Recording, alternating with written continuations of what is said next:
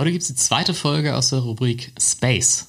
Nachdem die letzten Folgen immer alle online stattfanden über Zoom-Calls, ist das jetzt der erste sozusagen Offline-Podcast, der bei mir auf der Reeperbahn aufgenommen wurde.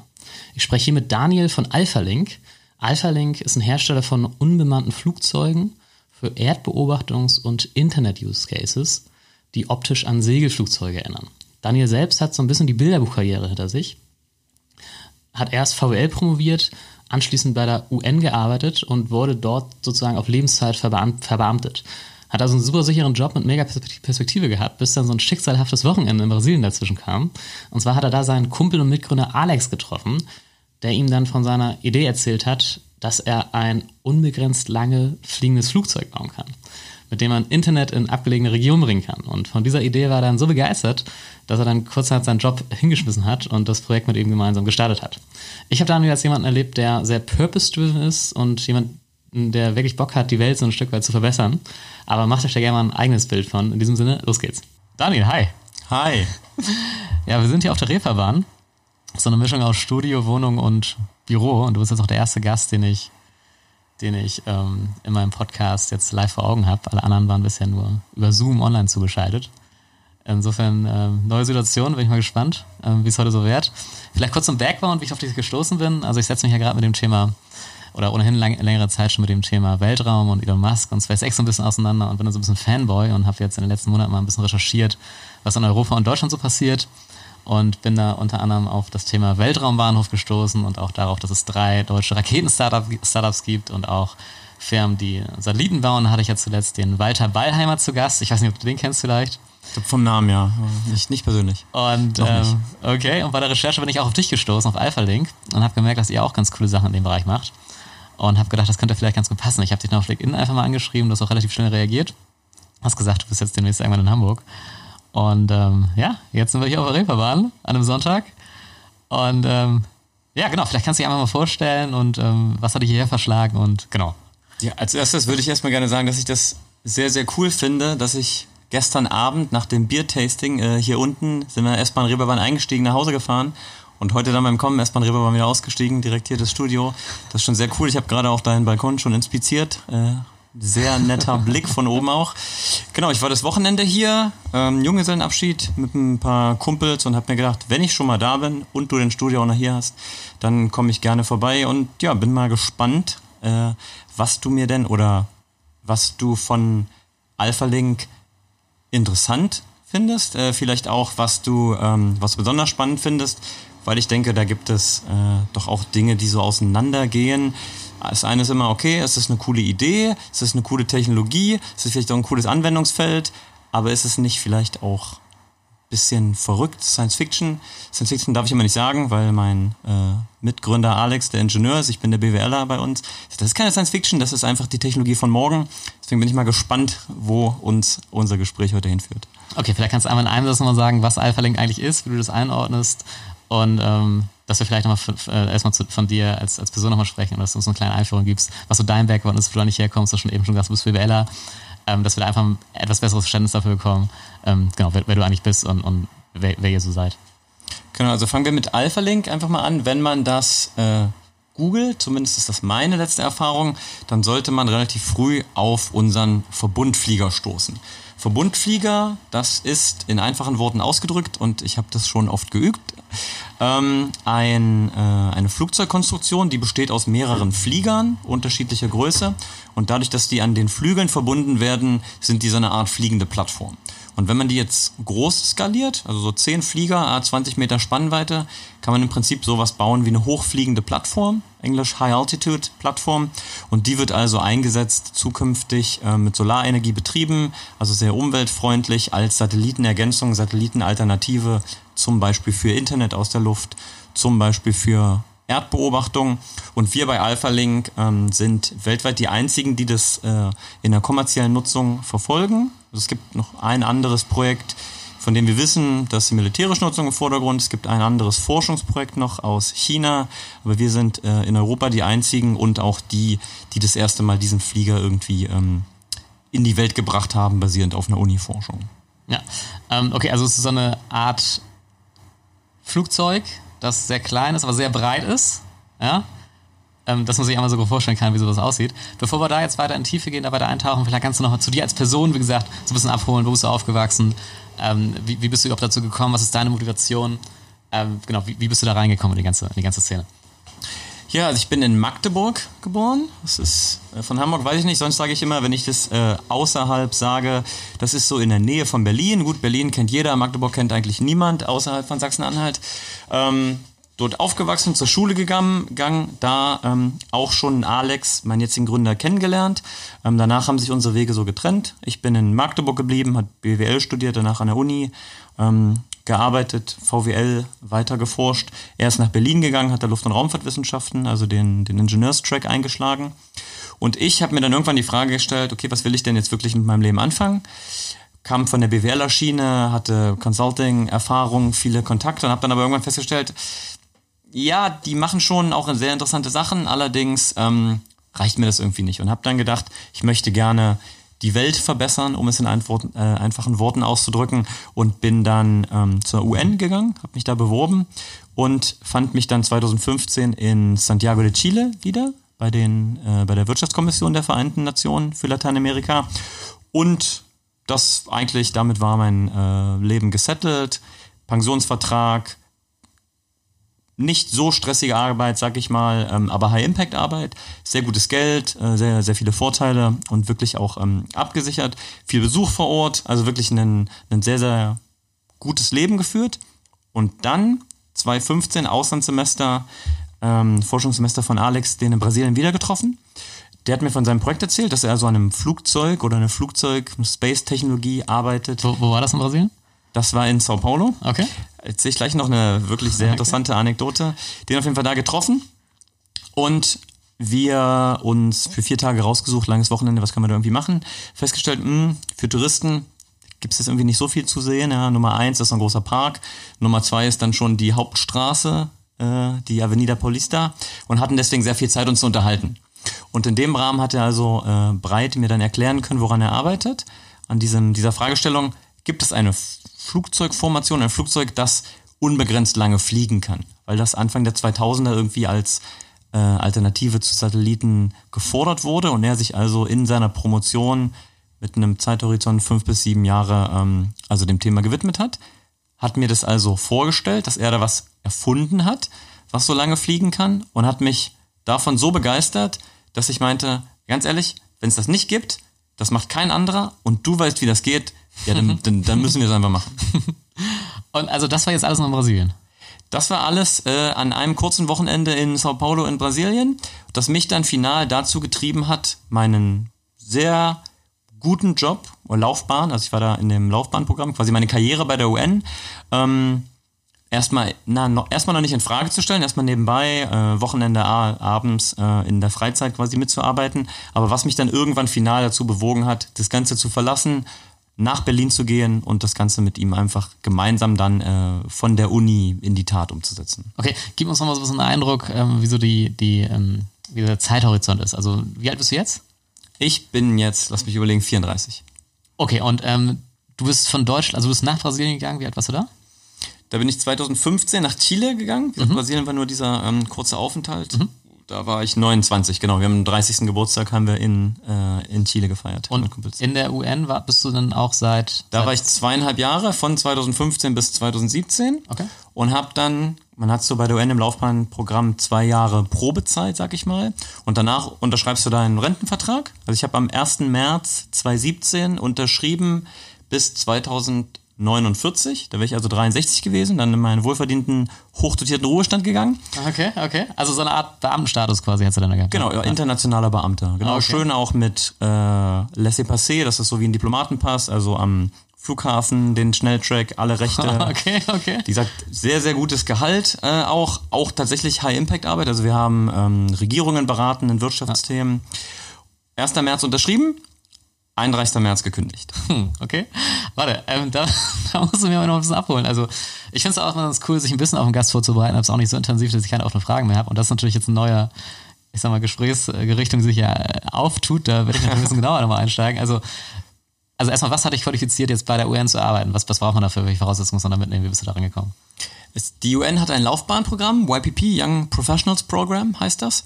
Und die nehmen dort jedes Jahr, ähm, ich glaube, 200 Leute auf aus der ganzen Welt. Kann man sich dort bewerben. Es gibt, ich glaube, als ich mich beworben habe in dem Jahr, gab es 20.000 Bewerbungen. Normalerweise gibt es so um die 40.000 Bewerbungen aus allen Ländern. Ähm, dann gibt es ein kompetitives Examen, äh, schriftlich. Und dann wird so nach und nach ausgefiltert und am Ende bleiben 200 Leute übrig aus den ganzen Ländern der Welt. So, und wenn du da drinne bist, dann hast du zwei Jahre Zeit, äh, kommst du auf so, ein, auf so eine Liste, auf so einen Pool, zwei Jahre Zeit, ähm, darauf zu hoffen, dass dich eine Institution von der UN im Prinzip von dieser Liste pickt, also Deutsch abholt irgendwie. Ähm, damit du dann in dieses Laufbahnprogramm aufgenommen wirst und dann dein, dein Leben lang da, da arbeitest. Und was qualifiziert, äh, qualifiziert einen dafür? Ähm, es gibt ein paar formale Voraussetzungen, also du musst unter 32 Jahre alt sein, du musst mindestens einen akademischen Abschluss gleichwertig von einem Bachelor haben und, und das ist das Wichtigste, du musst äh, die Nationalität eines Landes haben, die gerade entsendet und ein Land entsendet immer dann, wenn es entweder unterrepräsentiert oder potenziell unterrepräsentiert ist. Das heißt, zu meiner Zeit war das bei Deutschland der Fall. Aktuell ist das zum Beispiel nicht mehr der Fall. Das heißt, ich würde schätzen, die nächsten fünf Jahre hat man auf jeden Fall keine Chance als äh, oder mit deutscher Nationalität sich auf diesen Track zu bewerben. Okay, und ähm, was ist da deine Motivation gewesen oder wie bist du überhaupt für Idee gekommen, sich bei der UN zu bewerben? Das ist jetzt ein eher ungewöhnlicher Berufswunsch, sage ich jetzt mal. Se selbst wenn man in die Politik will, sage ich jetzt mal. Also ich kenne jetzt, ähm, ich kenne einen einzigen Kumpel, der ein bisschen was mit der UN mal gemacht hat, glaube ich, aber ansonsten ähm, glaube ich, keine einzigen. Also ist, siehst du es eher so als, ist es eher so eine, genau, vielleicht kannst du noch mal kurz sagen, wie du darauf gekommen bist. Also du hast ja, du bist ja der BWLer bei euch. Genau, ich habe ja. BWL studiert, dann VWL promoviert, also Richtung Verhaltensökonomie, Spieltheorie, ähm, experimentelle Wirtschaftsforschung. Okay, ah, okay. Und nach dem Studium war für mich klar, äh, oder während des Studiums, ich möchte gerne Beratung machen. Ja. Beratung, alles klar, heißt für mich das Beste vom Besten, McKinsey. Mich also beworben, habe super schnell studiert, habe das ganze Studium nebenbei gearbeitet, auch verantwortungsvolle Jobs, hatte super Noten. Ich so, alles klar, bewerbe ich mich, die werden mich ja schon nehmen in meinem äh, damals noch jugendlichen Leichtsinn. Und die haben gesagt, es ist ja schön, dass du so schnell studiert hast, dass du gute Noten hast, äh, aber du warst nicht im Ausland und du hast jetzt keine Praktika gemacht bei irgendwelchen coolen Firmen, also bist nicht interessant. Uh. Dann dachte ich erstmal, was ist denn jetzt los? Also was, was, was soll das irgendwie? Dann war die Frage, okay, ich will das trotzdem weitermachen, weil ich dachte, Beratung, High-Quality-Probleme, ähm, schwierige Aufgaben und man bewegt irgendwie was, also man schafft was. Und habe dann also gesagt, okay, dann, äh, dann bleibe ich an der Uni, promoviere, quasi nächste Qualifikationsstufe. Damit konnte man da also einige Sachen kompensieren und habe in der Zeit dann festgestellt, ah, Beratung ist wahrscheinlich doch nicht so meins, weil am Ende des Tages hilfst du großen Firmen noch mehr Geld zu verdienen. Hm, das macht mich jetzt langfristig irgendwie nicht, äh, nicht so happy und habe dann nach, wie man jetzt äh, auf Englisch sagen würde, Purpose gesucht. Also dem, okay, was kann ich wirklich, an was kann ich arbeiten, wo kann ich meine Arbeitskraft und auch meine, meine Motivation und Leidenschaft einbringen, was mich wirklich nachhaltig zufriedenstellt. Und wollte dann eigentlich Entwicklungshilfe machen weil gerade auch in dem, in dem Bereich experimentelle Wirtschaftsforschung gibt es halt viele Feldexperimente in afrikanischen Staaten, in äh, asiatischen Entwicklungsstaaten.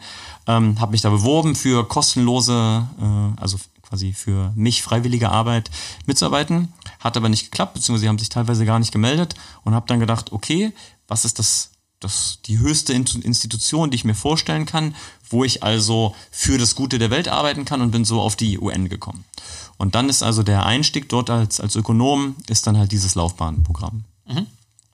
Okay, du warst dann ähm, dieses Wochenende in Brasilien, hast dich mit dem Alex, genau. hast dich mit dem Alex ausgetauscht. Und äh, also was hatte ich genau als eine Idee? Also okay, die Frage ist, ähm, gibt es eine Möglichkeit halt eben ein Flugzeug, hast du gesagt, zu bauen, das halt unbegrenzt lange fliegen kann oder irgendeinen Flugkörper zu genau, bauen, der genau. halt unbegrenzt lange fliegen kann. Ähm, was hat dich da, also klingt ja jetzt erstmal so nach einer, ich sag mal, ja, also hast du da einen Nutzen gesehen? Oder ist jetzt interessant die Frage so als Gedankenexperiment, aber was hat dich jetzt daran so stark gereizt, dass es okay, wenn du das kannst, irgendwie, das ist, das ist geil. Also, du meinst, das klingt so nach, ja, so what? Hm, ja, also genau. die, ähm, die wirkliche historische Geschichte dahinter ist, dass äh, Anfang der 2000er hat die DARPA, das ist die US-Militärforschungsabteilung, ähm, eine Ausschreibung gemacht. Wir hätten gern eine hochfliegende Plattform, die fünf Jahre lang mit 450 Kilogramm Nutzlast, ähm, also das, was sie transportieren kann, fliegen kann. Mhm. Warum? Weil die gerne eine Alternative zu Satelliten haben wollten, weil zu der Zeit, vor 20 Jahren, waren Satelliten noch so, sowohl sehr teuer als auch das Starten sehr, sehr schwierig. Und deswegen wollte man einfach eine Alternative haben, weil man damit insbesondere ähm, Kommunikationsinfrastruktur oder Erdbeobachtung großflächig und flexibler machen kann, als man das also mit den damals bestehenden Satelliten machen konnte.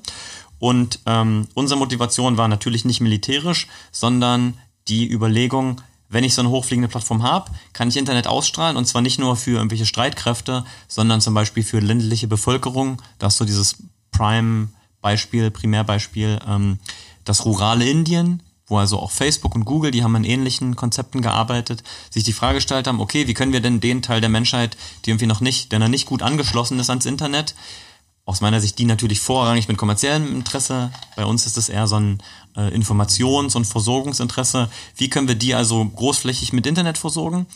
Und damals, wie gesagt, wir reden von, naja, mittlerweile von vor zehn Jahren, ähm, war das also noch nicht so einfach möglich mit Satellitenkonstellationen, wie das gerade zum Beispiel aktuell diskutiert wird.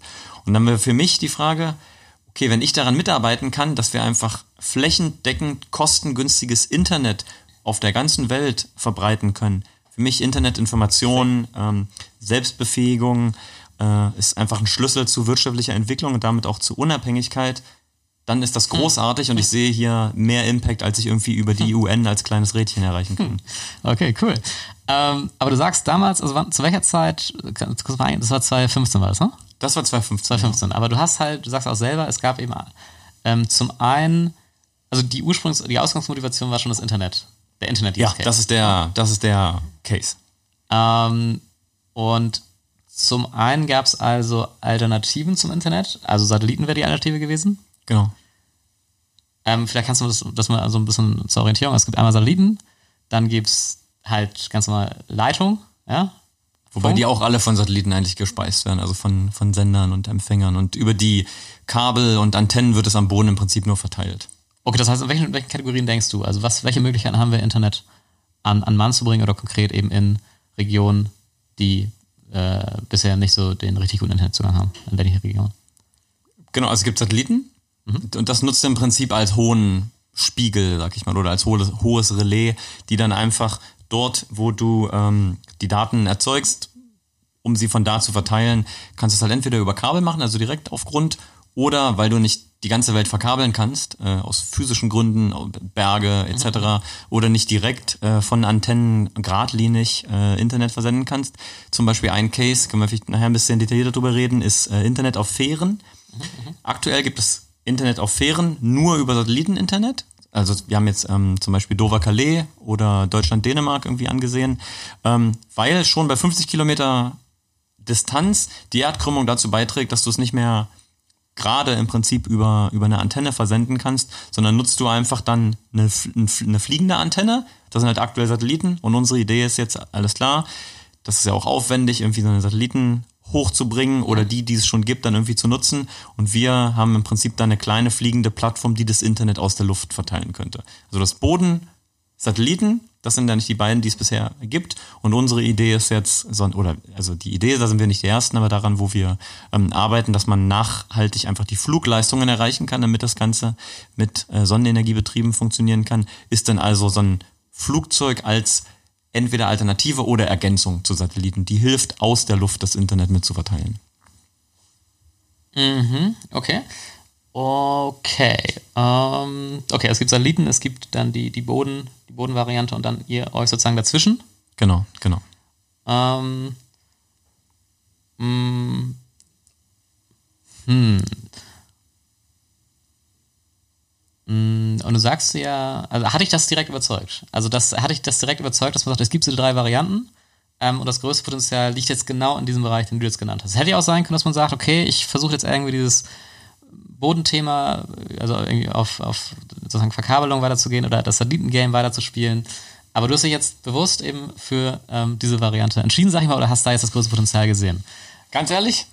Nein, ich habe einfach von einem sehr, sehr guten Freund okay. eine sehr, sehr überzeugende Geschichte gehört, die auch noch, wenn sie gut ging, einen sehr, sehr großen Impact hat. Und ich dann ähm, ich will vielleicht nicht sagen arrogant, aber schon sehr selbstbewusst gesagt hat, alles klar, wenn du das technisch realisieren kannst, dann kann ich meinen Beitrag dazu leisten, das ähm, also realistisch kommerziell irgendwie auch wirtschaftlich umzusetzen. Man muss vielleicht dazu sagen, wenn ich das auch selber immer so ein bisschen reflektiere, ich habe die ersten vier Monate in Chile äh, mit einem Chilenen zusammen gewohnt bin also bei dem eingezogen, weil ich Spanisch nicht konnte, als ich dort äh, hingegangen bin und einfach um das zu lernen und nicht in dieser Expat-Bubble mit den internationalen, vor allen Dingen Europäern ja. oder Nordamerikanern bei der UN abzuhängen. Ja. Ich also bei dem vier Monate gewohnt, der auch selber Gründer, mittlerweile auch sehr, sehr erfolgreich ähm, in Chile und war also auch schon so ein bisschen von diesem Thema ähm, Selbst Empowerment durch Gründen und auch einfach mit sehr, sehr viel Arbeit, dann aber auch sehr, sehr konkreten Impact zu erzielen. Wahrscheinlich so ein bisschen auch wieder, oh Gott, Neudeutsch sagen würde, geframed, also so ein bisschen dieses hm. ähm, vorgeprägt und das in Kombination mit, okay, ich bin bei der UN, ich habe vielleicht irgendwie, die UN macht was Cooles, aber mein Einzelbeitrag bei der UN ist jetzt vielleicht am Ende des Tages doch nicht so groß, als wie gesagt, als kleines Rädchen. Das ist jetzt meine Chance, das ist diese Once-in-a-Lifetime-Sache. Und nein, ich habe keine Kosten-Nutzen-Rechnung gemacht. Hätte ich die gemacht, hätte ich wahrscheinlich sagen müssen, bist du bescheuert, Daniel? Du gibst jetzt hier nicht deine UN-Karriere auf für ein cooles Technologie-Uni-Projekt, wenn man es mal ganz hart äh, sagen will. Äh, mich hat einfach die Geschichte überzeugt. Alex brennt einfach dafür. Ähm, genauso wie ich jetzt auch, hat mich im Prinzip damit angesteckt. Und dann war relativ schnell klar, ich will daran mitarbeiten. Und als ich gesehen habe, ich kann nicht gleichzeitig daran gut mitarbeiten und meinen UN-Job weitermachen, dann muss ich mich halt jetzt entscheiden. Und ich sehe für mich persönlich mehr Potenzial, auch selber Entwicklungspotenzial, daran mitzuwachsen an dem Projekt, ähm, als wenn ich jetzt bei der UN geblieben wäre. Mhm. Okay, ähm, wie ging es weiter? Also er hat dich überzeugt, da jetzt mitzumachen, du bist ausgestiegen in dem Job, bist dann zurück nach Deutschland. Ähm, du sagst, das ist eigentlich ein Uni-Projekt. Ähm, genau, so wie ist da die Konstellation, wie ist die Gründungsgeschichte? Ihr wart dann zu zweit zu Beginn. Wie ging es dann weiter? Genau, ich bin ähm, Mitte 2017, 30.06. aus Ziel losgeflogen. 1.07.2017 war ich ähm, in Berlin, hatte glücklicherweise auch eine Wohnung äh, gefunden über ihn, darf man ja mittlerweile auch nicht äh, unterschätzen. Wenn man nicht in Deutschland wohnt, kein ähm, quasi keinen Job hat offiziell und dann noch nicht mal vor Ort ist, habe ich trotzdem eine, eine gute Wohnung gefunden, wohne auch immer noch im gleichen Haus, tatsächlich auch im gleichen Haus, wo Alex auch wohnt. Ähm, und wir hatten dann direkt in der ersten Woche Gespräche ähm, an der TU in Berlin, wo wir also angefangen haben mit dem Gründungszentrum und haben uns erstmal für Gründungsförderung beworben, weil das der typische Weg ist. Du äh, promovierst als Ingenieur oder Ingenieurin, hast du also dein Thema, hast das dann irgendwie fertig gemacht nach fünf bis sieben Jahren und versuchst dann erstmal weiter an der Uni zu bleiben und dafür gibt es viele Gründungsprogramme. Wir haben uns beworben und wurden dann aber zweimal abgelehnt mit so ein bisschen mit der Kritik, ja, das ist irgendwie eine coole Technologie, aber ganz ehrlich, das ist viel zu groß. Das, das könnt ihr nicht, nicht hm, umsetzen, okay, okay. weil ihr könnt uns ja noch nicht mal sagen, A, wie viel kostet das insgesamt wirklich, das zu machen? Und B, ähm, wie kann man damit nachher äh, richtig Kosten-Leistungsrechnung ähm, Geld verdienen? Mhm. So. Und haben dann also irgendwann gesagt, okay, langsam wird auch, ich, äh, wir haben das dann von unserem eigenen Geld weiterfinanziert. Alex arbeitet auch immer noch an der Uni und haben dann aber 2019 gesagt, okay, wir kommen jetzt hier an der Uni nicht weiter, klar, du hast ein bisschen wissenschaftliches Personal, du kannst auch vielleicht mal eine Abschlussarbeit gewinnen, aber wir brauchen einfach mehr Manpower. Wir können das alleine, ja, wir bringen das ein bisschen weiter, aber wir kommen nicht, nicht so richtig vom Fleck. Und haben dann im Mai 2019 in Berlin uns ausgegründet ähm, mit der Alpha Link Engineering GmbH, wo wir also gesagt haben, okay, wir schaffen jetzt die Infrastruktur mit einem Büro, mit ähm, Arbeitsplätzen, mit auch den Möglichkeiten, äh, mehrere äh, Teammitglieder, sag ich mal, also das Team irgendwie auf- und auszubauen und nehmen das jetzt als Startinfrastruktur, um dann weiter an dem Flieger aufzubauen. Ach, das heißt, im Mai 2019 seid ihr erst gestartet, aber was, was ist in den Jahren dazwischen passiert? Da war ihr die ganze Zeit zu zweit und habt halt überlegt, okay, wie geht's jetzt weiter? Oder ähm, Genau, wir haben ähm, mein Leitspruch 2015 in Sao Paulo war, alles klar, wenn du das machen kannst, sag mir, wie viel Geld du brauchst, ich besorge dir das. Okay, okay. A, leichter gesagt als getan und B, zu der Zeit auch wirklich äh, oder bis heute schwieriger umgesetzt ähm, als getan, weil dadurch, dass wir noch nicht ganz genau sagen können, ähm, wie viel Geld kann man denn damit verdienen mhm. oder auch wie lange brauchen wir denn wirklich, bis das Ding mal fliegt und bis man das Ding vor allen Dingen dann auch in die Stratosphäre bringen kann, ähm, hat also den, ähm, diese Finanzierungsart, die ich vor Augen hatte, nämlich, ja gut, wir haben eine coole Idee, wir sind die Einzigen, die das kennen, wir sind irgendwie smarte Typen, wir werden schon jemanden da überzeugen am Anfang, weiß ich nicht, äh, 500.000 Euro reinzustecken, damit wir das Ding bauen können, auch ein Personalteam ähm, aufbauen können. Hat halt nicht geklappt. Die öffentliche Förderung hat nicht geklappt, weil selbst, selbst die gesagt haben, na, das, wir sehen das eher noch als Uni-Forschungsprojekt, hm, weil halt dieser kommerzielle Teil fehlte. Und ähm, viele Anträge, viele Präsentationen, viel auch erstmal, ich komme ja nicht aus der Luftfahrt, ich hatte ja also null Bezug, ich kannte zwar Alex, aber der ist halt der Ingenieur, der entwickelt das Ding, der ist der beste Forscher, den ich kenne, aber er ist nicht derjenige, der auf die Bühne geht oder der auf den Events irgendwie das, äh, das Networking macht. Und das brauchst du halt am Ende des Tages. Und das ja. heißt, wir haben die ersten fast zwei Jahre, würde ich sagen, sehr, sehr viel damit gebracht, bei Airbus vorzustellen, bei den verschiedenen Ministerien vorzustellen. Prinzip die Geschichte, also erstmal die Aufmerksamkeit zu schaffen. Ja, weil eigentlich, wir haben das von from scratch. AlphaLink den Namen ausgedacht und dann die, ähm, die Geschichte immer wieder erzählt und mittlerweile ist die Geschichte halt auch, geht schon bis 2015 zurück. Aber am Anfang viel Zeit tatsächlich auf Messen irgendwie gehen und das Ganze ohne dabei das ganz große Geld auszugeben. Ja, also auch dadurch, dass wir das alles selber finanziert haben, hieß also auch, alles klar, alles was technisch gemacht werden muss, macht Alex, alles was nicht technisch gemacht werden muss, mache ich und das begrenzt einen dann natürlich auch einfach in dem äh, in dem Umfang der Dinge, die man einfach erledigen kann. Das heißt, viel Awareness, viel Preise ähm, auch gewonnen, manchmal auch ein bisschen Preisgeld, aber nichts, wovon du jetzt irgendwie große Sprünge machen kannst. Und das heißt, äh, irgendwann war das Geld dann mehr oder weniger alle. Gut. Also, also welches Geld? Habt ihr selbst was reingesteckt ein bisschen? Genau, das Geld, was wir selber äh, quasi aus unseren äh, aus unserem Ersparten mehr oder weniger. Also, ich war zweieinhalb Jahre bei der UN, das da verdient man ganz also, gut. Also fünfstelligen Betrag habt ihr reingesteckt oder? Ja, ja. So, okay. Und dann hier und da nochmal so einen Preis abgeräumt. Genau. Da kann man auch ein bisschen was rein, aber ansonsten keine weiteren Finanzierungsquellen gehabt. Nee, nee, nee. Okay. Und immer mit dem, jedem, dem wir es gesagt haben, also sei es Firma, sei es äh, Förderinstitut, sei es auch Leute, die professionell investieren oder die auch privat investieren, das ist eine richtig geile Idee. Zitat Airbus, mach das mal noch zwei Jahre und bringt es zum Fliegen und dann können wir uns nochmal unterhalten. Hm. Also natürlich hm. retrospektiv auch äh, verständlich, dass diejenigen, also alle eigentlich erstmal dem Risiko aus dem Weg gehen wollen und erstmal sehen wollen, weil wir halt noch relativ ähm, am Anfang damals standen und auch heute würde ich sagen, wenn man die, äh, wenn man sich das, das späte Potenzial ansieht, auch noch relativ weit am Anfang stehen, ähm, gibt also, ging es über das Interesse nie hinaus und auch, äh, also das, die finanzielle Beteiligung war damals ähm, kein Thema und bis heute, heute ist es ein bisschen konkreter, heute wissen wir zumindest, was wir irgendwie zeigen müssen, damit sich jemand auch institutionell mit äh, Geld engagiert. Aber bisher ist alles das, was wir aufgebaut und gemacht haben, äh, aus unserem eigenen Geld entstanden. Mhm. Bevor wir jetzt über das so ein konkrete Produkt sprechen und auch die technische, so technische Eigenschaften ähm, und wie weit ihr seid, kannst du noch mal einmal den, den Nutzen als Use Cases einfach nochmal darstellen. Du hast ja eben noch schon ein Beispiel äh, mit dem Fern genannt. Ne? Vielleicht kannst du da nochmal so einen kleinen Umriss machen zur Orientierung. Ähm, welchen konkreten Nutzen jetzt überhaupt durch diese, durch euer Produkt dann äh, möglich, also wo der Nutzen entfaltet wird, wo der Nutzen entsteht.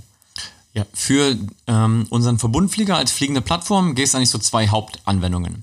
Das eine ist Internet aus der Luft aufstrahlen, das andere ist Erdbeobachtung. Ganz konkret bei der Erdbeobachtung ist es so, dass wenn man sich zum Beispiel fragt, ähm, gut, man kennt Google Maps, das kommt irgendwie von Satelliten. Ähm, Google Maps, das merkt man auch, wenn man mal wirklich im Detail sucht, ist nicht sehr hochauflösend. Warum? Weil die Satelliten hunderte, tausende von Kilometer weit weg sind.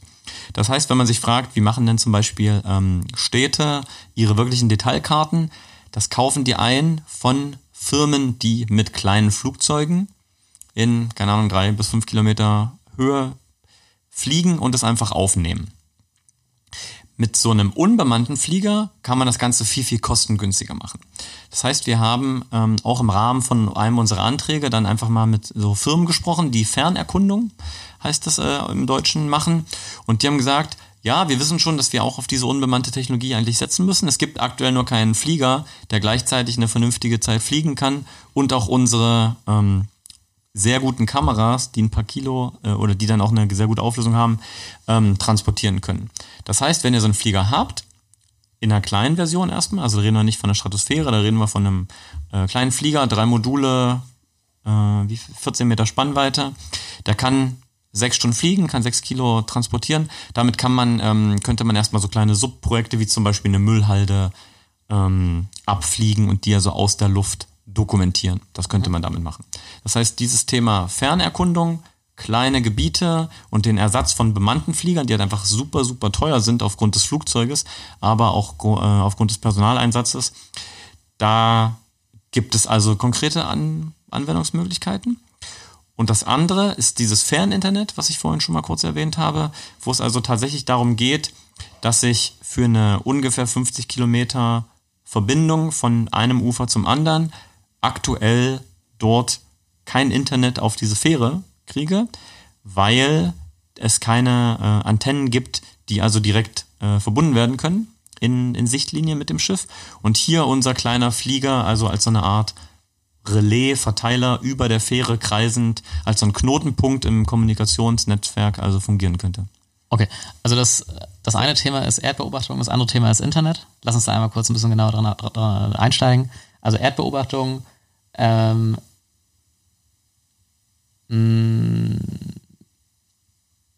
genau, kannst du das mal runterbrechen? Also welche Use Cases wir da jetzt konkret haben in dieser Kategorie? Ein Thema, da haben wir jetzt noch nicht drüber gesprochen, wäre jetzt zum Beispiel, also ähm, was ich jetzt ganz spannend finde, ich weiß nicht, ob das bei euch jetzt ein Use Case ist, das Thema Smart Farming, dass man halt eben den Bauern ähm, Quadratmeter genau sagen kann, wo er sozusagen nochmal nach düngen muss, um sozusagen das Potenzial seiner, seiner Fläche dazu entfalten.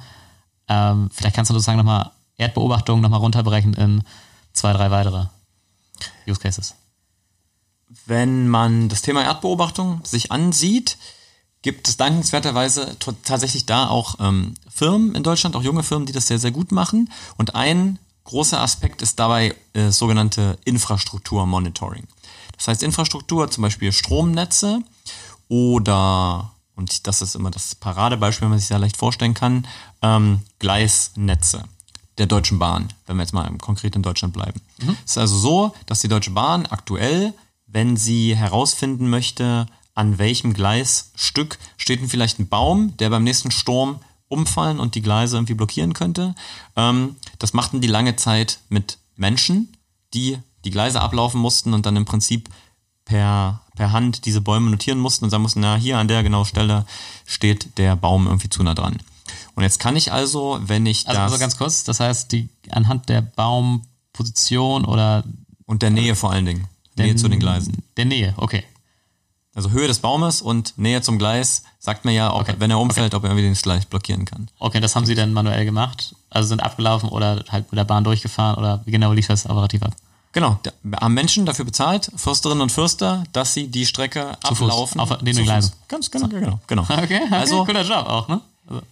Na, und vor allen Dingen sehr, sehr aufwendig ja. und ähm, musste halt auch immer wiederholen. Also vielleicht jetzt nicht in der ganz hohen Frequenz, ähm, aber auf jeden Fall ist das sehr, sehr aufwendig und die, hier gibt es also das Potenzial, das zu verbessern, ja. zu automatisieren und hier tatsächlich Mehrwert zu generieren. Deswegen ist das Thema Infrastrukturmonitoring generell im Bereich Erdbeobachtung ein sehr gutes Geschäftsfeld.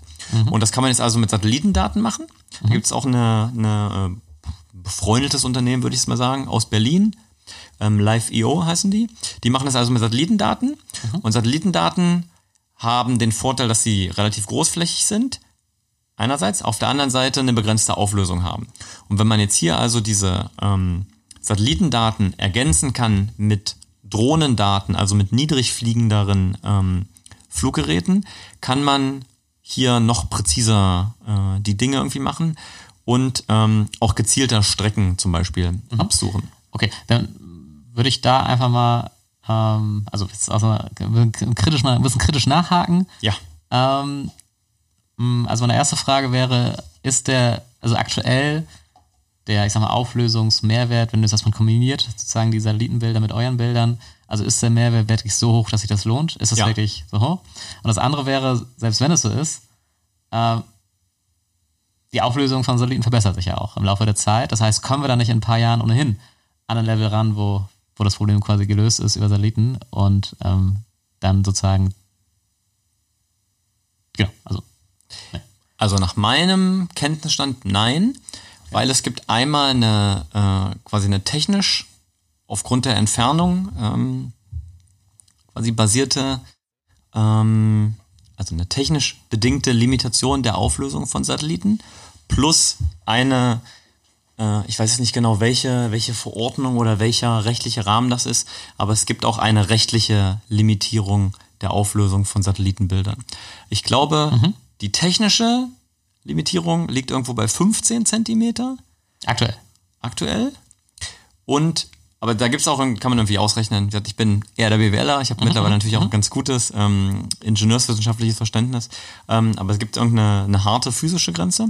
Und der Recht, die rechtliche Limitierung liegt, glaube ich, aktuell bei 30 Okay, Zentimeter. ganz kurz mal, wa- also eine harte physische Grenze im Sinne von was momentan möglich ist, meinst du jetzt? Ja, und Oder irgendwie was- auch was, ich denke, auch gelesen zu haben, was zukünftig möglich sein wird. Wa- Warum soll es eine Grenze geben? Also gibt es da irgendeinen. Na, aufgrund der Entfernung, die die Satelliten einfach haben müssen. Ja gut, aber wenn die Auflösung doppelt so gut wird und sich sagen wir jetzt alle paar Jahre verdoppelt, dann kommst du ja irgendwann. Also, also gibt es sozusagen wirklich eine physische Grenze, die nicht überschritten werden kann, die dagegen spricht, dass man. Also ich sag mal, wenn du das, die Kamera doppelt so groß baust, dann hast du halt, ich sage jetzt mal einfach die doppelte Auflösung. Im Zweifel. Das denke ich zumindest gelesen haben, dass es Okay, eine, okay, ich frage ich frag nur kritisch. eine, eine physisch, physikalische Grenze gibt. Okay, aber das wäre sozusagen also eine, eine Annahme, die ja für euch dann, ich sage jetzt mal, erfolgskritisch wäre, dass du sagst, das Potenzial, ich sag mal, das, das äh, Auflösungs-, Verbesserungspotenzial von Satelliten ist eher gering, so. Was dann sozusagen ja am Ende ähm, äh, jetzt eine andere Lösung, wie die von euch jetzt eben rechtfertigen könnte und würde, ne? Genau, plus halt diese rechtliche Grenze. Okay, genau, lass uns dann aber genau, wer das, ähm, ah, ja, ist irgendein Global Gremium, das das Thema Weltraum, ich, ah, ich weiß nicht genau, ob es die, die internationale äh, ITU, International Telecommunications Union, ob ich das da gelesen hatte, dass die das ähm, quasi begrenzt, aber es gibt irgendwo eine festgelegte Grenze und ich denke, die liegt bei 30 Zentimeter, die man nicht höher auflösen darf aktuell. Okay, also sozusagen nachvollziehbar denke ich, dass man jetzt eben sagt, man will jetzt nicht irgendwie das Gefühl haben, jetzt beobachtet zu werden und deswegen gibt es da irgendwie so, okay. Und das wäre ja auch zum Beispiel eine Grenze, wo man, oder ich jetzt äh, intuitiv erstmal sagen würde, okay, die wird sich wahrscheinlich nicht so einfach verschieben lassen. Ja, also zumindest die Bereitschaft der, der, der Leute, sag ich mal, da jetzt, ne, also kann ich mir vorstellen, dass das zu Widerstand stoßen würde, wenn man da jetzt eben zu granular halt eben Aufnahmen von, von, von Menschen sozusagen oder auf, also überhaupt auf der Erde machen sollte. Genau, wobei das, wie gesagt, ähm, auf Satelliten zutrifft. Das ist, das ist nicht die Begrenzung, die du hast, wenn du andere Fluggeräte wie Satelliten benutzt. Warum okay. das jetzt so ist, das weiß ich nicht. Okay. Ähm, allerdings für so eine, ähm, wenn wir jetzt im Bereich Drohnen sind, also niedrig fliegendere, äh, durchgängig betriebene Plattformen, da gibt's meines Wissens nach keine harte Zentimetergrenze, was jetzt die Auflösung betrifft. Natürlich hast du immer, und das hast du ja beim ganzen Thema Drohnen, ähm, das Thema Persönlichkeitsrechte etc. Nur wenn wir aber gerade bei dem oder von dem Use Case Deutsche Bahn und Gleise kamen, wenn wir direkt darüber fliegen, ist es also ja dann auch ähm, Privatgebiet einerseits, plus auf den Gleisen oder sehr nah an den Gleisen hast du dann auch keine persönlichkeitsrechtseinschränkenden ähm, Bedingungen. Ja, okay, alles klar verstanden. Okay. Ähm, Und ich sage nochmal dazu, das Thema Erdbeobachtung ist tatsächlich auch nicht, das ist ja nicht unser Hauptanliegen.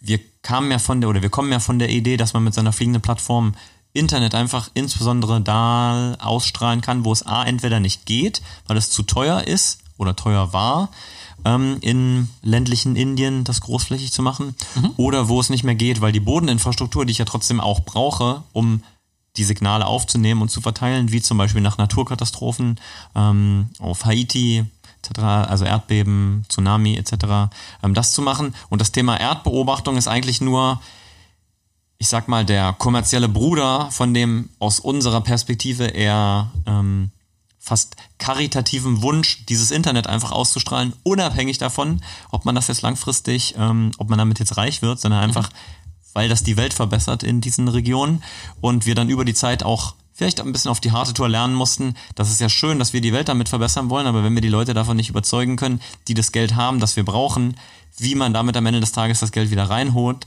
dann nützt die, äh, die größte Motivation irgendwie nichts und haben deswegen das Thema Erdbeobachtung für uns ent entdeckt als deutlich schneller kommerziell ähm, zugänglich Okay. und einfach auch schon deutlich ausgebauter.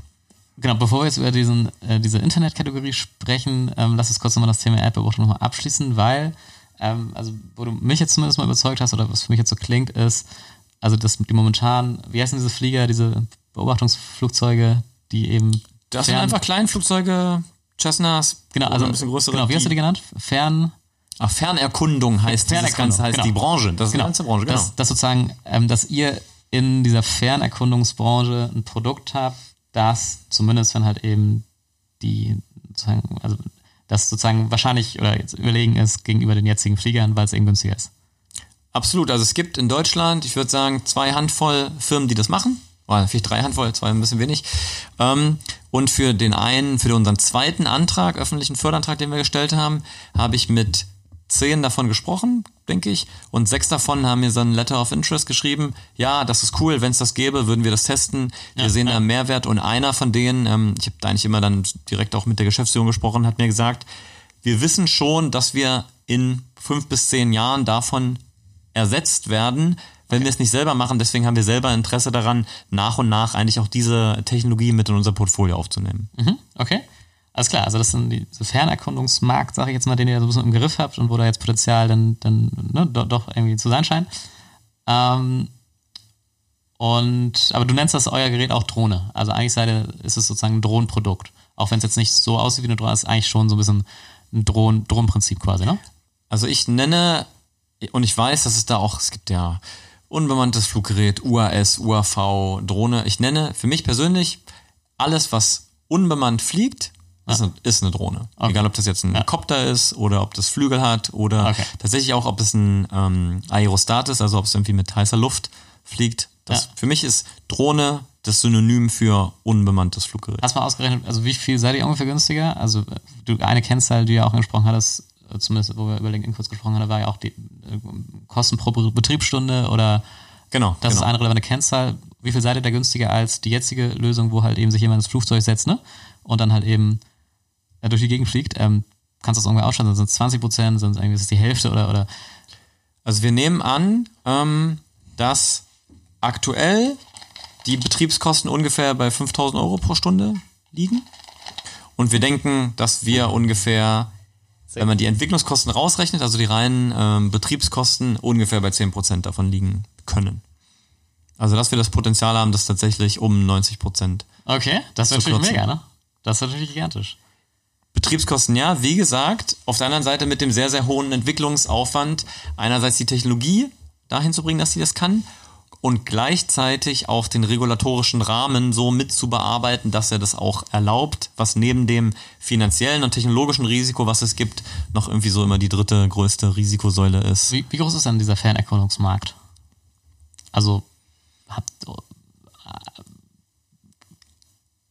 Sehr groß, okay. sehr, sehr lukrativ. Ich habe die tatsächliche Zahl, ähm, müsste ich auch nur in unseren Plänen irgendwie ähm, nachsehen. Also ich habe ihn nicht Okay, aber das wäre quasi viel- 10, 10x Verbesserung, irgendwie quasi direkt um Faktor 10 günstiger. Das ist ja mega. Ja, also das ist ja gigantisch. Okay, Entwicklungskosten und so weiter mit drin, aber wenn es mal läuft, ähm, ich meine, das, das Flugzeug muss ja auch entwickelt werden, ne? Also die jetzige Genau, Lösung muss genau. auch entwickelt werden. Insofern, ähm, okay, alles klar. Also das ist die Fernerkundungsbranche. Ähm, und das, ich, vielleicht an der Stelle noch, ähm, man kann jetzt sagen, okay, warum hat er die Zahl jetzt nicht auf Lager? Das muss er irgendwie 10.000 Mal gesagt. Das stimmt. Ich denke, wenn man sich auf diesen Fernerkundungsmarkt tatsächlich auch einschießen würde, was man vielleicht sollte, wenn man einfach nur Geld verdienen möchte, dann ist das sehr lukrativ und das könnte man auch sehr gut verkaufen. Aber auf der anderen Seite, da wir nicht 100% dahinter stehen, weil wir wollen, das ist zwar cool, dass man damit Fernerkundung machen kann, aber das ist ja nicht das, was wir damit machen wollen. Das ist nicht das, was uns morgen, äh, morgens und abends und wann auch immer aufstehen lässt, um daran zu arbeiten. Ähm, machen wir das mit, weil wir sehen, dass nur über die nette Geschichte, ah, wir bringen Internet in entfernte äh, Gegenden, machen die Welt besser, damit kommen wir halt nicht ans Ende unseres Ziels. Deswegen nehmen wir das mit, aber da steckt nicht unser Herzblut drinne und deswegen habe ich die, ähm, oder also ich und die anderen damit auch nicht, ähm, haben wir quasi da die, die harten Zahlen und wirklich diesen, wie kommerziell erfolgreich kann das sein, ähm, begeistert uns nicht so und deswegen habe ich das nicht so, kann ich dir nicht so spontan darüber ähm, das so im Detail erzählen, wie einfach dieses, was mich einfach dafür begeistert, an diesem anderen Thema zu arbeiten. ja, dann lass uns jetzt mal über das andere Thema sprechen, über das Thema Internet. Ähm, also nochmal zur Orientierung. Wir hatten jetzt auf der einen Seite eben diese beiden, ich sag mal, Use-Case-Kategorien. Auf der einen Seite eben dieses Erdbeobachtungsthema, Stichwort Fernerkundung. Auf der anderen Seite geht es euch darum, das Thema Internet voranzutreiben. Ähm, ja, lass uns darüber sprechen. Erzähl mal. Kannst du es auch nochmal runterbrechen? Ähm, Das eine ist ja dieses äh, fairen Thema, ne, dass man halt auf fairen ähm, Internetzugang momentan irgendwie nur schwer hat oder nicht hat und das Problem könnt ihr lösen. Und das andere, sagst du ja, in Katastrophen, Ereignissen, ähm, genau, vielleicht kannst du es einfach selber runterbrechen, was so die, welche Use Cases wir da haben. Genau, also du brauchst, um das Internet auf der Erde zu verteilen, Bodeninfrastruktur. Mhm. Entweder du verteilst es direkt über Kabel oder du verteilst es über, ähm, nutzt quasi das Satelliten am Himmel als Verteiler und das dann also Antennen, die es auf der ähm, Erde dann senden und annehmen.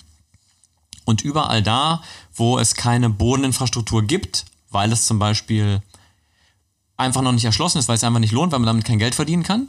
Ja, Investitionen setzen immer voraus, die kosten Geld und das macht man nur, wenn man irgendwie das Geld wieder reinholen kann.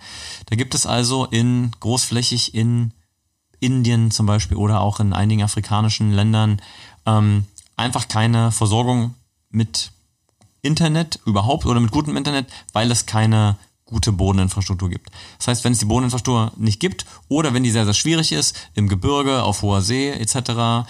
Ähm, oder wenn sie zerstört ist, dann kann also so eine fliegende, ähm, so ein fliegendes Internetrelais im Prinzip da die das umgehen. Und entweder Bodeninfrastruktur ersetzen oder kurzfristig ergänzen, wie zum Beispiel in diesen Katastrophenregionen.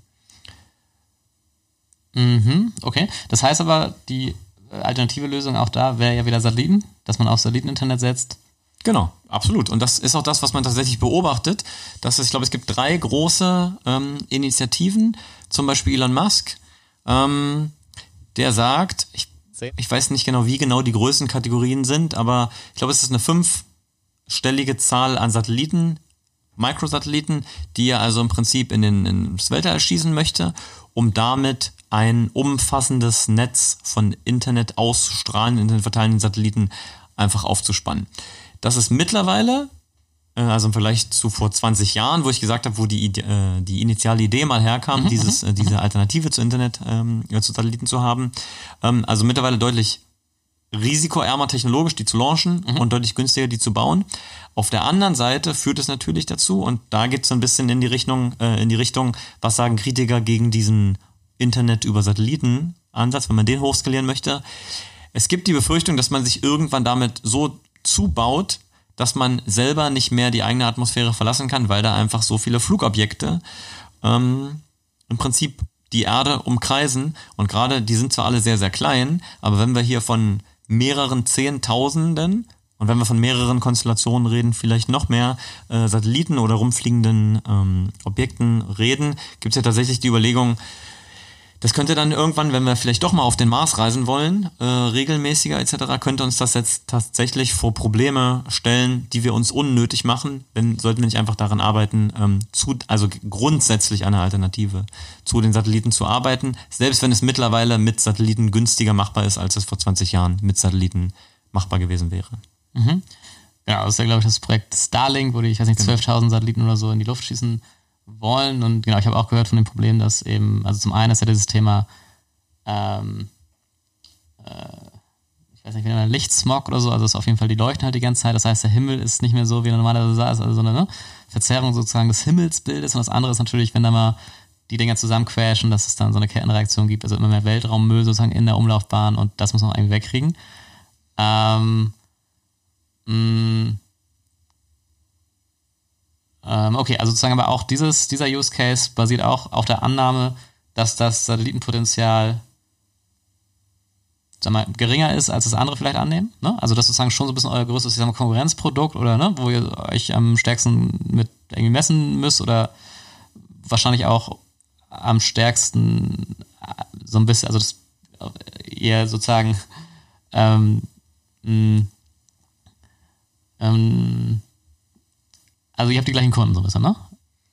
Genau, also wenn ja. man sich den, den äh, harten Business Case Stratosphären-Internet anguckt, dann ist auf jeden Fall mittlerweile wieder das Satelliten-Internet oder diese Internetversorgung rein über Satelliten ist der größte Wettbewerber da eigentlich. Okay. Das kann man ganz klar so sagen. Ähm. Und es hat sich aber auch verändert in den letzten, auch noch in den letzten fünf Jahren, aber insbesondere, wie gesagt, im Vergleich mhm. zu den, oder in den letzten 20 Jahren, wo das Thema so angestoßen wurde.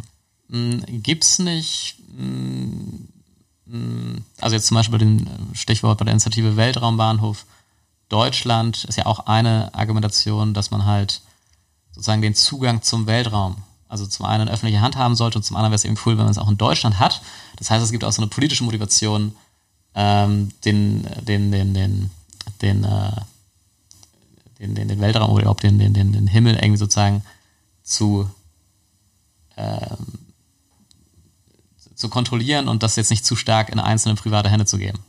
Ähm, wie, wie schätzt du da das Potenzial an? Also kann es nicht, ich meine gerade, keine Ahnung, in Indien oder einzelne andere Länder, dass die eben sagen, wir wollen eigentlich nicht zu stark abhängig sein von privaten Anbietern, sondern wollen, wären auch bereit, selbst wenn es ein bisschen teurer ist, ähm, da unsere Unabhängigkeit sichern und entscheiden uns dafür, weil Satelliten dann vielleicht für uns doch ein bisschen zu groß ist oder so, also vielleicht kleinere Länder, dass man sagt, okay, dann lass uns doch eben auf so eine Lösung eben setzen, dass wir aber auch das Internet-Game, also könnte man das komplette Internet in, ich sag mal, was gibt so kleine, kleinere Länder irgendwie, in, äh, ich weiß nicht, Libanon oder so, also könnte man ganz Libanon mit eurer Lösung sozusagen ausstatten?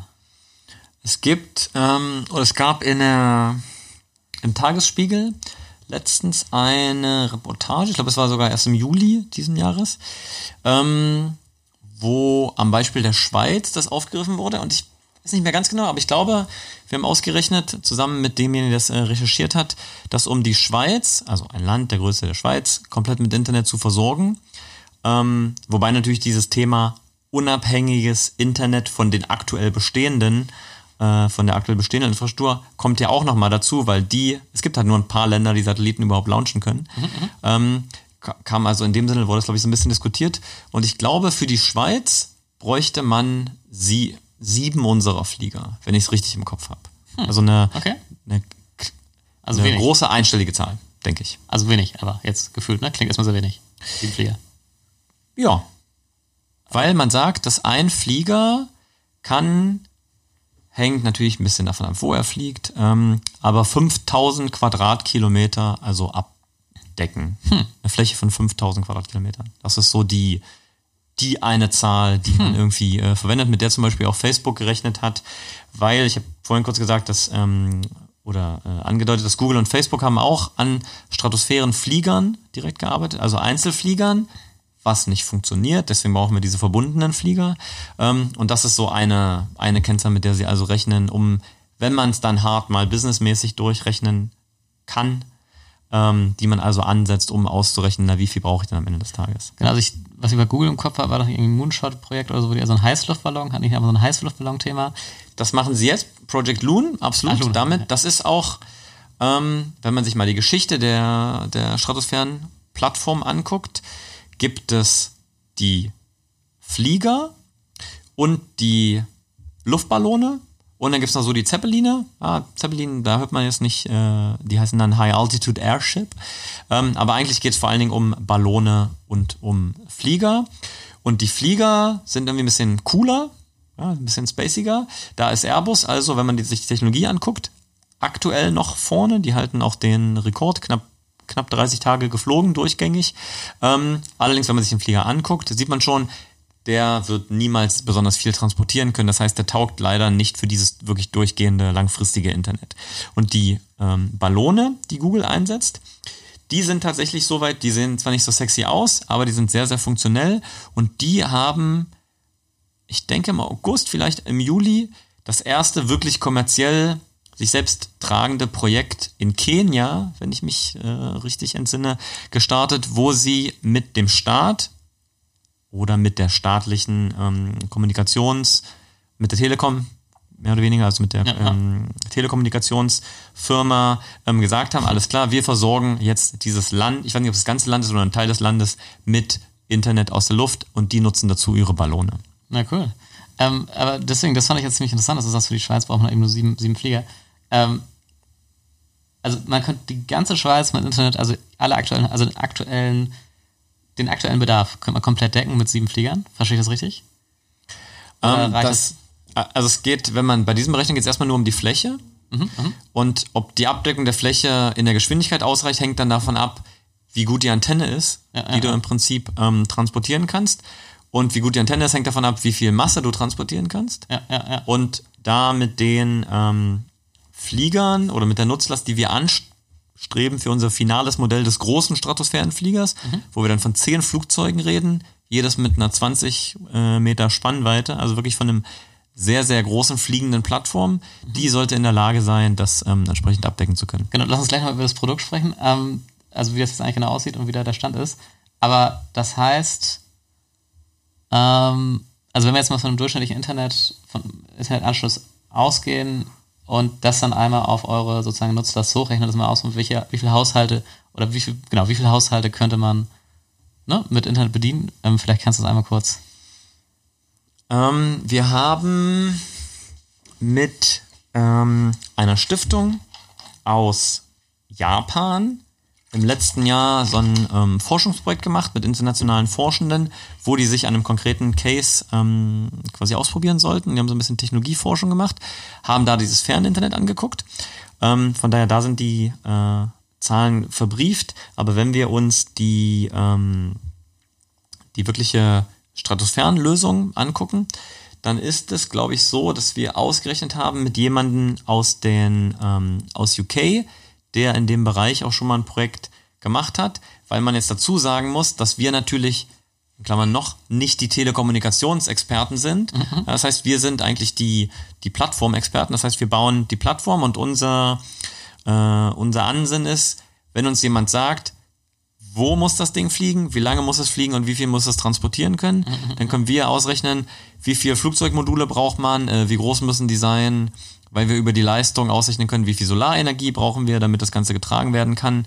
Ähm, und sagen dann einfach, okay, wir stellen im Prinzip ein Compartment zur Verfügung, eine, ein Trägervolumen und tragen dann, was auch immer gebraucht wird.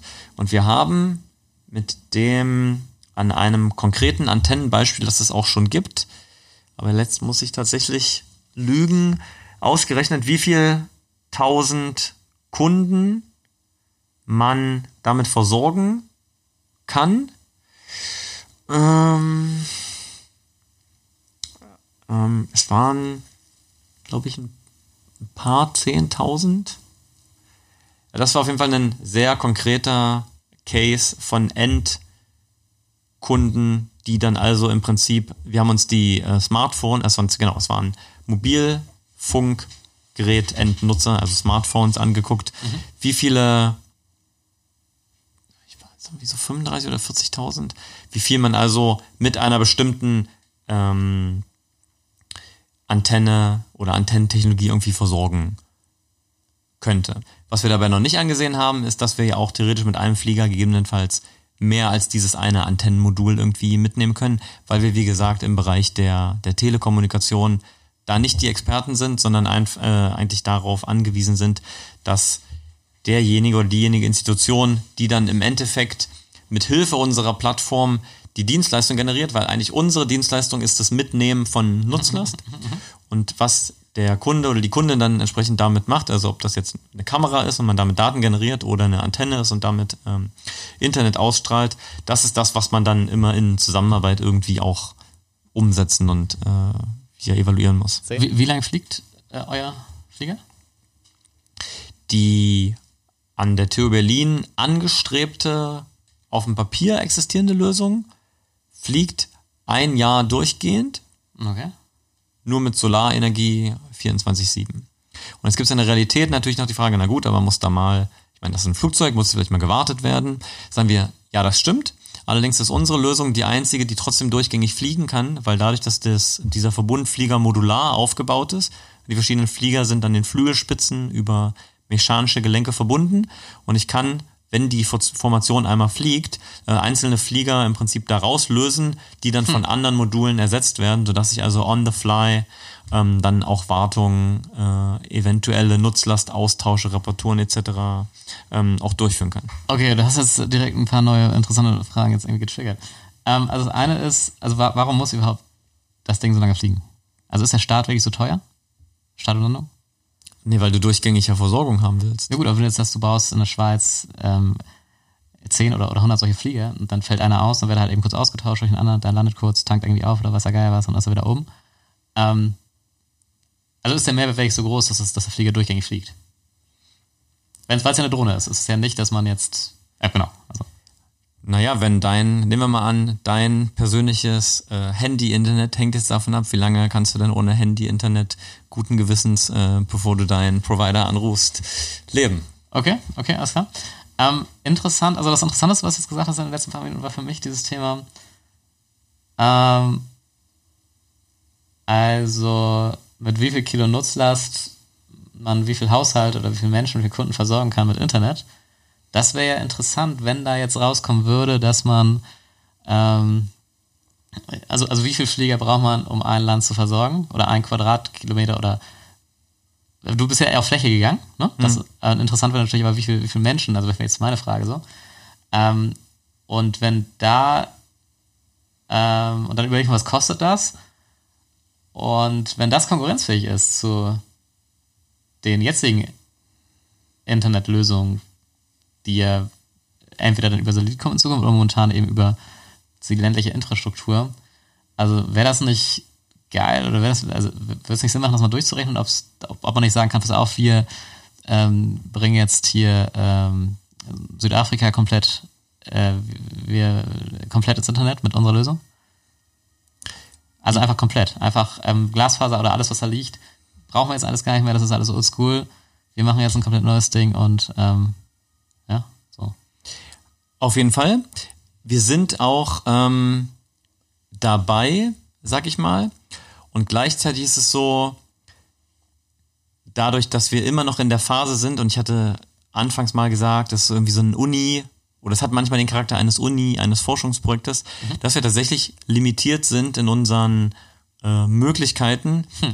und das halt eine von also vielleicht für den harten Business- und Investorenplan vielleicht mit einer der wichtigsten Geschichten ist, aber gleichzeitig viele, viele andere Dinge jeden Tag irgendwie erledigt werden müssen, um das ganze Ding am Laufen zu halten. Ja, ja, das ist tatsächlich eins von mehreren sehr wichtigen To-Dos ist. Ja, okay, okay. Und es auch dazu, ähm, und das habe ich auch gesagt, ähm, oft davon abhängt, was ist denn jetzt wirklich der konkrete Anwendungsfall und wer ist die, äh, das konkrete Interesse, das da irgendwie hintersteht und wer hat auch Zeit, uns mit den teilweise dann doch auch sehr spezifischen Informationen technischer Natur oder kombiniert technischer Preis äh, Natur zu versorgen, um das Ganze dann, dann auch mal zu machen.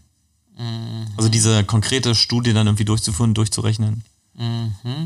Weil ist es nicht ohnehin so, dass ja, glaube ich, auch in vielen afrikanischen Ländern, dass sie so ein bisschen ich sag mal, so, so ein, ich glaube, Leapfrogging nennt man es gemacht, also eine so Generation übersprungen haben und direkt vom, ähm, von, keine Ahnung, Bankfilialen zu Handy, sozusagen digital Handybanking und so, ne, also sozusagen ein Ding direkt übersprungen haben. Ähm, Wäre das nicht im Internet auch möglich, dass man halt eben die Länder nimmt, die jetzt eben noch auf, kann, die jetzt gerade überlegen, okay, lass uns mal irgendwie auf Glasfaser oder sonst was umsteigen, und ähm, die Kosten mal aufzeigen und dann pass auf, Leute, ähm, Glasfaser, lass uns das direkt weglassen, das eine Stufe direkt überspringen. Ähm, und eben das Land damit in die Zukunft zu katapultieren, zu geringen Kosten vielleicht und zusammen mit eben diesen einheimischen Telekom-Anbietern und dann sagen, pass auf, wir machen das zu der Hälfte ähm, und ihr habt eben also einen, geiles, einen geileren, also einen geileren Mehrwert mit, mit weniger Kosten und bis diese ganzen Löcher buddeln und so brauchen wir jetzt alles gar nicht, sondern wir schießen hier einfach mal Dinge in die Luft und dann ist gut. Also wäre das nicht mega? Absolut. Und es ist ja auch äh, einer der Gründe, warum Google jetzt in Kenia quasi genau das macht mit ihren Ballonen. Ja. Jetzt ist natürlich so, dass Google an allen Fronten viel, viel, viel, viel mehr Ressourcen hat als wir und auch ähm, viel früher mit, den, mit dem Geld schon angefangen hat, einfach die Technologie zu entwickeln. Das ja, heißt, ja. bei uns kommt ja auch noch dazu, dass das eine ist halt die wirtschaftliche Rechnung. Dann haben wir zumindest in Europa, das wäre jetzt in den afrikanischen Ländern eher weniger der Fall, den ähm, regulatorischen Rahmen und haben aber dazwischen immer noch auch die, das technologische Risiko, dass wir dadurch, dass wir auch technologisch noch wenn man sich den Gesamtweg ansieht, relativ früh sind, mit äh, was die Entwicklungsstufe im Prinzip äh, angeht, dass es ähm, auch sehr schwierig ist zu sagen, bis wann könnten wir das dann wirklich realistisch machen. Und auch das davon abhängt, bis wann können wir denn welchen Partner oder wie viel Geld und wie viel Ressourcen zusätzlich generieren, um uns wirklich tatsächlich mal auf die reine technologische Entwicklung zu konzentrieren. Es okay. hat oft dieses, also ich nenne das oft Henne-Ei-Problem, weil ja, wenn alles da ist, kann ich irgendwie alles machen, aber solange eins irgendwie noch nicht da ist, fehlt mir Zeit, Geld, das andere zu machen, was dann eigentlich wieder, also das typische, äh, aus meiner Sicht oder eins von ähm, typischen jungen Unternehmungen Herausforderungen. Ja, genau, aber euer größer Wettbewerbsvorteil gegenüber jetzt Google und anderen kommerziellen Anbietern wäre ja eben, dass ihr sagen könnt, uns, wir sehen uns eher als, also wir sind eher so ein bisschen Purpose und Non-Profit-driven und haben auch kein Problem mit, da vielleicht so ein bisschen öffentliches Projekt zu machen draus oder so und dann halt eben zu sagen, also ich sage mal jetzt Kenia, wenn ihr jetzt sagen, denen das das Doppelte kosten würde mit euch, also selbst wenn ihr kostenmäßig nicht mithalten könntet, ähm, wäre es ja trotzdem okay, das mit euch zu machen, weil die dann sozusagen die Abhängigkeit zu Google halt nicht da ist, ne? Oder zu anderen kommerziellen Anbietern und ihr vielleicht ein bisschen, ähm, also genau, es gibt die Möglichkeit, da eher auf so eine, an öffentliche Gelder sozusagen ranzukommen und das auf so, eine, auf so einer öffentlichen Ebene zu machen. Ja, und um auch da wieder die an die aus meiner Sicht an die richtigen Kanäle zu kommen, dass mhm. das auch eine Chance hat, äh, einfach die Größe zu erreichen, ist auch ein ein durchgängiges Präsentsein, Aufmerksamkeit äh, schaffen. Ich hab, wir haben ja vorhin darüber geredet, okay, was habt ihr denn eigentlich gemacht seit 2017? Das gehört halt alles dazu und ist eins von vielen wichtigen Sachen, die irgendwie gleichzeitig bearbeitet werden müssen. Okay, dann lass uns einmal den Bogen spannen zu dem konkreten Produkt, jetzt in das Team. Also seid ihr jetzt immer noch zwei Leute oder wie viele Leute seid ihr jetzt momentan? Ähm wir ähm, waren ja vorhin bei dieser Ausgründung ja. aus der Uni, der Alpha Link Engineering GmbH. Und da ist es so, dass wir mit dem Flieger an sich, den gibt es ja noch nicht, deswegen können wir damit noch kein Geld verdienen. Mhm. Plus, es gibt auch noch niemanden, der ähm, sich außer uns, der sich finanziell direkt daran beteiligt hat. Mhm. Ich bin guter Dinge, dass das in absehbarer Zeit sich auch ändert, weil wir auch immer mehr Fortschritte machen mit dem Prototypen, den wir irgendwie aus eigener Kraft gestemmt haben. Ähm, aber das heißt, diese Firma muss sich irgendwie tragen das kann sie nicht auserlösen aus diesem Flieger. Deswegen, was wir gemacht haben, um trotzdem irgendwie diese Struktur zu schaffen und auch ein Team bezahlen zu können, ähm, haben wir gesagt, lass uns doch überlegen, warum trauen wir uns denn überhaupt zu, diesen Flieger umzusetzen? Weil wir einige Dinge besonders gut können und das ist Projekte managen und fliegende Dinge wirklich mit High-End-Engineering-Lösungen zu versehen. Mhm. Das heißt, dass wir, und deswegen auch Alpha Link Engineering, ja, das andere ist immer eher so unter der Brand Alpha Link Space, ähm, aber das Thema Alpha Link Engineering ist ähm, ein Vehikel, so nennen wir das immer, um mit Engineering, angewandtem Engineering für Dritte quasi Geld zu generieren. Mhm. Also tatsächlich Aufträge auszuführen. Da gibt es dann zum Beispiel das Deutsche Zentrum für Luft- und Raumfahrt. Die arbeiten auch im Bereich Stratosphären, Flieger und die haben vielleicht eine Herausforderung, äh, für die sie ganz spezielles Fachwissen brauchen und das äh, übernehmen wir dann einfach, generieren daraus Geld und stecken dieses Geld, was wir dann generieren, in unser Team, in das Büro und in den mhm. weiteren Aufbau parallel in diesen, in diesen Flieger. Okay. Ähm, das heißt, momentan seid ihr noch zu zweit unterwegs. Nee, und ich war ja jetzt gerade, wie können wir uns überhaupt leisten, mehr als wir beide zu sein? Ja. Ähm, aktuell ist, ich glaube, das, das ganze Team, würde ich sagen, sind ungefähr zehn Leute gerade. Okay, okay. Wobei dazu auch äh, gehören Praktika, Werkstudenten, ähm, genau, aber zehn, also wenn man bei uns ins Büro kommt, wir sind alle verteilt, auch jetzt tatsächlich noch ein bisschen mehr als ähm, vielleicht bis März, also vor der ähm, Corona angepassten Zeit, würde ich sagen, insgesamt, wenn jemand die ganze Woche unser Büro beobachtet, würde er zehn verschiedene Menschen sehen. Okay, okay. Genau, und die arbeiten jetzt äh, erstmal for free, oder? Die machen teilweise unbezahlte Praktika, also mhm. unbezahlt Geld. Äh, weil sie hinter dem Thema stehen, weil sie Bock haben, weil sie irgendwie die, die so ein Stück weit die Welt verbessern wollen mit eurem Projekt und da Purpose-driven sozusagen sind oder was ist so? Genau, und weil sie auch tatsächlich an konkreten Ent, äh, Entwicklungen mitarbeiten, die entweder manchmal direkt mit unserem eigenen Flieger zu tun haben oder die mit Komponenten zu tun haben, die man sowohl in unserem Flieger als auch in anderen Fliegern ähm, irgendwie einsetzen kann und die also tatsächlich da ähm, ihr Wissen, ihre Methodik, aber auch ihr Netzwerk mit erweitern. Und gleichzeitig äh, gibt es andere, also je nachdem, woran halt die einzelnen äh, Personen dann arbeiten, die direkt mit dem Flieger, also Aufbau des Prototypens, Fliegen des Prototypens. Ja, ich kann weder ein richtiges Flugzeug fliegen, noch eine Drohne fliegen. Alex hat einen ähm, Pri äh, Privatpilotenschein, kann also richtige Flugzeuge fliegen, kann aber auch keine Drohne fliegen. Deswegen haben wir zum Beispiel einen, das ist der Paul bei uns, der ähm, also einfach das Ding fliegt, unseren, unseren hm. Prototypen. Genau, dann erzähl mal. Also ich habe momentan schon einen Prototypen, der ist, wie groß ist der? Kannst du mal sagen? Wir haben aktuell einen, der besteht aus drei Flugzeugmodulen. Die sind selber aufgebaut und haben jeweils eine Spannweite von zwei Metern, also Gesamtspannweite sechs Meter. Mit denen haben wir jetzt ähm, eine Reihe von Testflügen gemacht, ich glaube so drei, vier, fünf Flüge und sind aber gerade dabei, schon den, äh, den nächsten quasi aufzubauen, weil der ein paar Eigenschaften gezeigt hat im Flug, die nachteilig sind für den Flug. Und deswegen steigen wir jetzt um auf drei kommerziell verfügbare Modelle, die wir einfach einkaufen und so präparieren, insbesondere an den Flügeln und mit unserem unbemannten Steuerungssystem, dass wir mit dem dann ähm, den Vorteil dieses Verbundfluges in, äh, in Bezug auf Flugleistung demonstrieren können. Okay, und also, dass man sich das vorstellen kann, also ein Flieger zwei Meter breit, aber der ist ungefähr so lang wie breit, ne? Also es, oder? Nee, nee das, das ähm, wie man sich das idealerweise vorstellen kann, ist wie so ein Segelflugzeug. Ja. Das heißt, das hat einfach einen sehr, sehr langen Flügel, der aber sehr, sehr schmal ist, mhm. weil das energetisch sehr, sehr vorteilhaft ist. Mhm. Und dann hat er einen Rumpf, Leitwerke, also sieht halt aus wie ein Flieger. Mhm. Okay, und momentan habt ihr eben drei zusammengesteckt, also drei mal zwei, sechs Meter ist das ganze Ding breit. Aber Ganz genau. mittel- oder langfristig ist die Idee, wie groß soll das sein? Also eine sehr große Sache hast du vorhin, glaube ich, genannt, ne? Also wie, wie breit das die Plattform dann am Ende nächstes Jahr. Genau, wenn ja. wir ähm, auch und das ist sowohl für uns, für die Entwicklung, als auch für unsere eigene ähm, Planung, als auch dann tatsächlich für das Überzeugen von Dritten wichtig. Mhm. Wir sagen, unser aktueller Prototyp und auch der, äh, wenn wir mal ein bisschen mehr Geld haben, der Prototyp, an dem wir im Prinzip den, den Einsatz demonstrieren würden, nicht in der Stratosphäre, sondern erstmal in vielleicht so drei Kilometer Höhe, äh, Höhe, wären also drei Module mit insgesamt 12 Meter oder 14 Meter, glaube ich, vorhin gesagt. Es sind 4, 4 Meter 23, glaube ich, 12, äh, 13 Meter Spannweite. Ähm, dann gibt's die nächste Ausbaustufe, das wäre dann ein Stratosphärenflieger aus drei Modulen. Der hätte, da hätte ein Flieger dann 17 Meter Spannweite, das wären so knapp 50 Meter.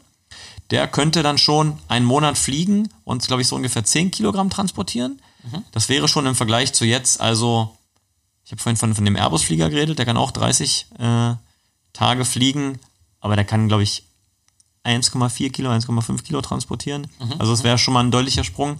Und das ganz große Modell, das, was also wir auch in unserem ähm, Imagefilm, sag ich mal, wie verarbeitet haben und was auch in der. Also das, das nächste oder das mittlere, das wäre schon um fast Faktor 10 wieder besser als das jetzige Vergleichsprodukt von Airbus, mit dem ihr euch. Ich sag mal, nutzlasttechnisch um das Fünffache. Um das Fünffache, okay, okay. Ja. Und das, wo äh, wo es dann ultimativ hingehen soll, wo man tatsächlich durchgängig fliegen, Internet ausstrahlen kann, da reden wir von zehn Modulen, die dann verbunden sind. Einzelmodul hat eine Spannweite von, wenn du es genau wissen willst, 21,5 Meter. Also Gesamtspannweite 215 Metern. Und du brauchst es halt, um den Effekt zu kreieren, dass du wirklich selbst mit 450 Kilogramm Nutzlast, also 45 Kilogramm pro mhm. Flugzeug, ähm, ganzjährig nur mit Solarenergie fliegen zu können. Muss das Ding halt einfach diesen Effekt des sehr, sehr breiten Flügels, äh, also sehr, sehr langen Flügels ähm, ausnutzen. Okay. Alles klar, cool. Ähm, okay, also erstmal auch interessant, dass ihr da jetzt zehn Leute seid und ähm, die scheinbar, äh, also dass ihr überhaupt jetzt mit, ich sag mal, wenig Budget es geschafft hast, jetzt so ein großes Team zusammenzustellen und so viele Leute jetzt eben für das Thema zu begeistern. Ähm, was ist denn jetzt konkret euer nächster Step oder du sagst, das ist der größte Flaschenhals? Du hast es schon mehrfach angesprochen, eigentlich geht es um Geld in erster Linie.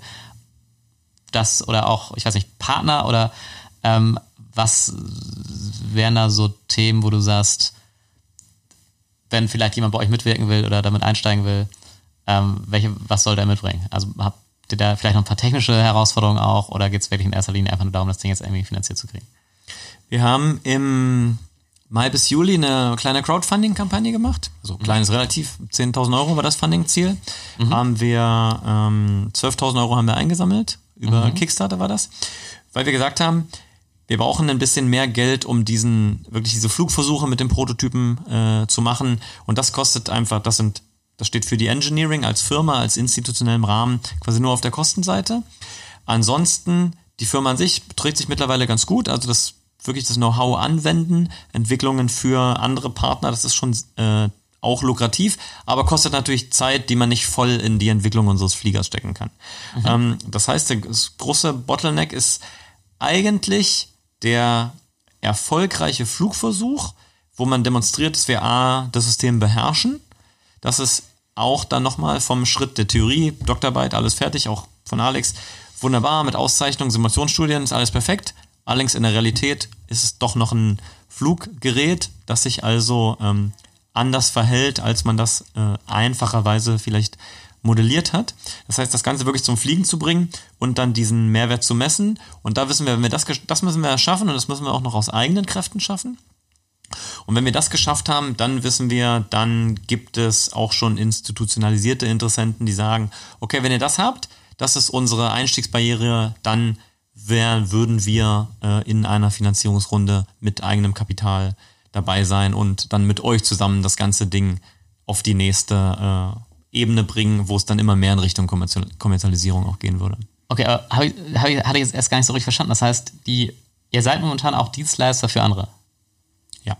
Also das und ist finanziert sozusagen damit euer, euer ganz, Team. Ganz genau. Ganz und genau. versucht aber so ein bisschen dann zwei Fliegen mit einer Klappe zu schlagen. Also auf der einen Seite sozusagen deren die Dienstleistung zu erbringen, aber gleichzeitig das Wissen dann zu nutzen, um euer eigenes Thema voranzutreiben.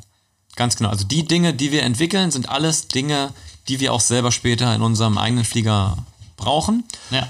Und gleichzeitig, weil wir sagen, unsere Kernkompetenz und das, äh, was uns wirklich dann auch keiner nachmachen kann, ist einer, und wir haben äh, das Patent, ähm, haben wir aus der Forschung von Alex auch abgeleitet, ähm, beinhaltet im Prinzip zwei Kernelemente. Das eine ist die Gelenkverbindung. Ja, also wie müssen die genau verbunden sein? Gibt es jetzt ein, zwei oder drei Freiheitsgrade? Ähm, wie ist genau der Kopplungsmechanismus? Dieses eine Thema, sagen wir, da werden wir, das wird unser USP, sage ich mal, was die Technologie angeht. Und das andere ist tatsächlich die Methode oder die Fähigkeit zum Regelung, äh, zur Regelung des unbemannten Betriebs. Das ist also das, was uns Stand jetzt nach unserem Wissen keiner nachmachen kann. Mhm, okay, cool. Ähm, wow, also krass. Äh, ja, also wir, wir, sprechen schon über eine Stunde. Also ich hätte auch viele weitere Fragen. Ähm, vielleicht kannst du noch mal, gibt es von deiner Seite aus irgendwelche Punkte, wo du sagst, ähm, da wärst du noch ein bisschen genauer drauf eingestiegen oder eine Frage, die ich vielleicht noch mal hätte stellen sollen, irgendeinen Punkt, den du noch mal rausheben willst, wo du sagst, das wäre jetzt eben noch mal wichtig, ähm, um das ganze Ding zu verstehen oder auch um zu verstehen, wo die Reise hingehen soll. Oder auch eben, wie gesagt, wenn ihr jetzt noch Leute braucht, noch Leute sucht, ähm, genau, vielleicht kannst du noch einmal ein paar letzte Worte nochmal. Ja, ähm, also wenn ich einmal für mich persönlich, aber dann auch für unser Gesamtprojekt Alpha Link die letzten, wie gesagt, das Treffen mit Alex in Sao Paulo müsste so Juli 2015 gewesen sein, also ist jetzt ein bisschen mehr als fünf Jahre her. Ja. Wenn ich das mal so rekapituliere, bin ich immer noch sehr, sehr froh, dass das passiert ist. Ich bin sehr, sehr froh, dass ich mich dafür entschieden habe, das zu machen. Auch wenn, und jetzt kommt ein kleines Aber, es vielleicht nicht die beste Entscheidung war, weil die Herausforderung doch insgesamt größer ist, als ich sie mir damals vorgestellt hätte.